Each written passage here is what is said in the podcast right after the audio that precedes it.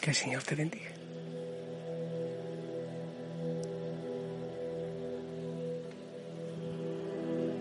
Gracias por acompañarme. Gracias por orar conmigo. Gracias por entrar a este lugar, a este pequeño lugar, a esta pequeña pustilla donde entra el mundo entero. Gracias por alabar, por glorificar, gracias por clamar, por clamar al Señor por este mundo. Clamar, clamar, orar. Ten misericordia, Señor. Espero que hayas vivido un día hermoso, viviendo la fiesta del Señor en cada momento, volviendo a la esencial. Que el Espíritu Santo nos acompañe, que la Madre María nos lleve de la mano, que los santos oren por nosotros. ¿Sabes que Estoy contento, muy contento por esta secuencia preciosa que uno no se programa, son diosidencias Primero, empezamos con el mensaje de volver a lo esencial, de llevar a Cristo en tiempo de apostasía. Entonces, la reflexión nos decía que hay que volver a lo esencial, al amor primero. Luego el Evangelio, bueno, el Apocalipsis, el Señor dice, sí, sé de tu cansancio, de tus luchas, bien, gracias, eres fuerte, pero te falta volver al amor primero, te has alejado de, de ese amor primero de lo esencial.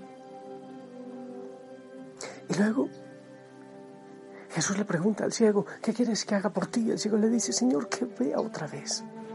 Ah, eso es hermoso, que me enamora otra vez, que vuelva el amor a mi corazón.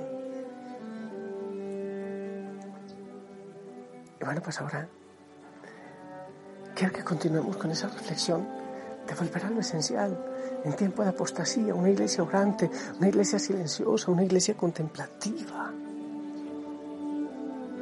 Quiero continuar entonces con esta reflexión que me gusta. Tienes talentos, tienes prestigio, demasiado quizá para ti. Tienes buena cuna, autoridad y una reputación bien asentada de genio, de saber y de rectitud. Gozas de la confianza de los demás ¿Acaso San Arsenio carecía de todo esto? Sin embargo, con todos sus grandes talentos, con las ciencias de los griegos y de los romanos, como él mismo dice, con todo el crédito posible en la corte del emperador, cuya estima y confianza lo ponían en condiciones de hacer tanto bien en todo el imperio, así para la iglesia como para el Estado. Pese a todo ello, se sustrae a los piadosos apremios de un príncipe que en vano lo hace buscar por mar y tierra. Va a esconderse en un espantoso desierto y ni siquiera quiere ver a los ángeles terrestres que lo habitan. Tiene menos cuenta del gran bien que hubiera podido hacer que de la voluntad de Dios sin la cual nada bueno puede hacerse. No es bastante para cerrar la boca a nuestra presunción que es inagotable en razones plausibles para escabullirse de la oscuridad que la confunde y del santo reposo que la aburre. Los talentos, la autoridad, el crédito la confianza del público y todos los demás medios de hacer bien, de hacer el bien, de los que se hace tanto caso para sacar a un alma de su retiro muy lejos de configurarle una obligación como se pretende. Ni siquiera llegan a ser una razón suficiente para ello. Dios, que sin duda no merece que solo se le dé aquello que los hombres rechazan, y aquellos que para nada sirven en el mundo, a menudo conoce los talentos, la autoridad, el prestigio, al igual que las riquezas, los placeres y las comodidades de la vida. No para que usemos de ellos, sino para que se le ofrezcan en sacrificio. ¿Y quién se atreverá a decir que es ser un siervo inútil, el no hacer otra cosa que lo que Dios quiere? El talento que se entierra por orden suya es un grano que se siembra y que produce el céntuplo, como lo vemos en los Arsenio, los Nilo y tantos otros. Pero sin necesidad de multiplicar aquí los ejemplos de los santos, que son innumerables. El ejemplo del santo de los santos no admite réplica. De los 33 años que vivió en la tierra, 30 los pasó en la oscuridad de una vida privada y de una humilde condición. No obstante, el celo de la gloria de Dios y de la salvación de los hombres que abrazaba su alma. Y pese a los desórdenes y escándalos que le atravesaban el corazón, la sabiduría eterna no rompe el silencio y no sale de la oscuridad sino en la hora que ha sido fijada en los designios de Dios y rechaza con severidad el ruego de su madre según la carne porque ella parece querer anticipar esa hora. Juan 2.4. Y nosotros, en cambio, estamos dispuestos a ceder ante las menores persuasiones humanas sin consultar mucho la voluntad de Dios, para comprometernos en las obras exteriores y en los ministerios peligrosos, o más bien nos dejamos seducir por nuestro amor propio, que nos persuade a menudo sin mucho fundamento de que debemos dedicarnos a todo eso y que estamos en condiciones de salir airosos. ¿Acaso los favores de la providencia resultan así ser una razón suficiente para sacarnos del orden de esa misma providencia?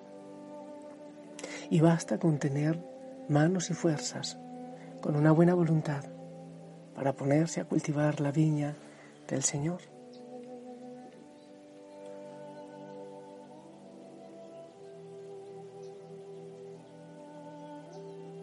Hijo, hijo sana. La síntesis de esta reflexión es esa misma, lo esencial. Recuerdo ahora el pasaje de Betania, Jesús con Marta y María. Marta, Marta, te ocupas en tantas cosas y una cosa, una de ellas, una sola, es esencial. María ha escogido la mejor parte.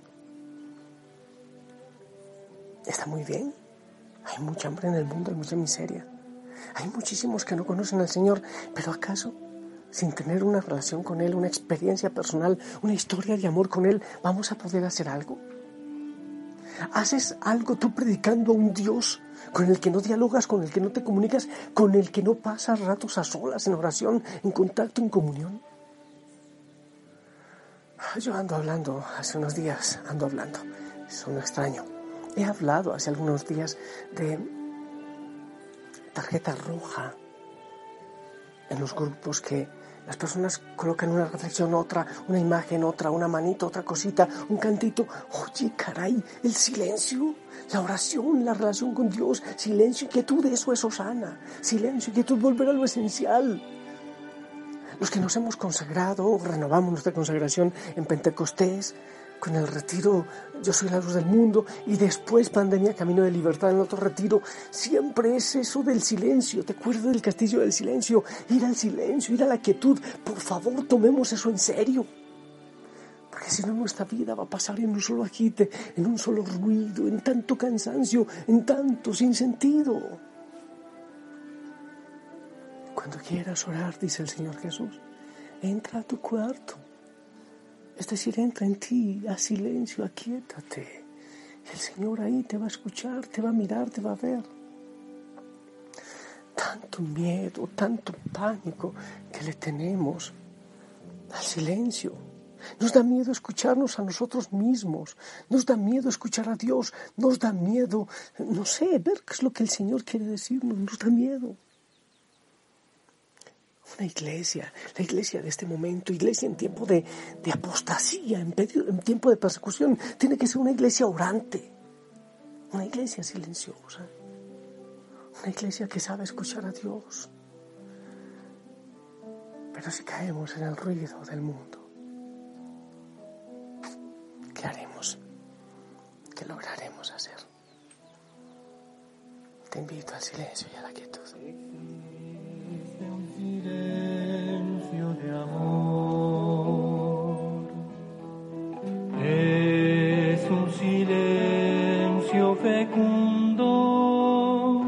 No hacen falta las palabras,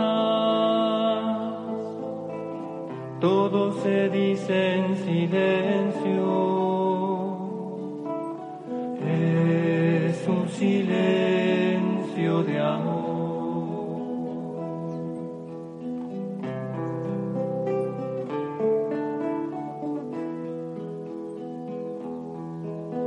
A no se escucha nada, queriendo escuchar al amado. Él permanece en silencio, en un silencio de amor.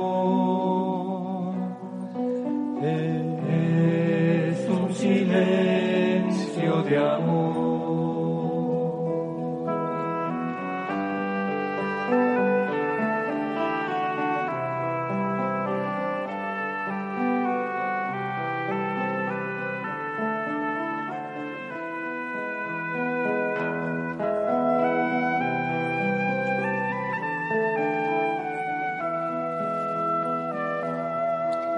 El alma se siente perdida, añora la voz bueno, yo estoy invitando al silencio, así que voy a cooperar con tu silencio. Unos minutitos que yo te voy a regalar de los 17, 18 que casi siempre dura el mensaje, para que aproveches ese silencio y te dejes abrazar. Volver a lo esencial. La iglesia. Pero empieza tú, empecemos nosotros, ¿ok? En el nombre del Padre, del Hijo y del Espíritu Santo. Amén. Esperamos tu bendición. en el corazón del alma. Gracias, gracias. Te amo en el amor del Señor. Aquíétate, silencio con la Virgen del Silencio. Te amo en el amor del Señor. Hasta mañana.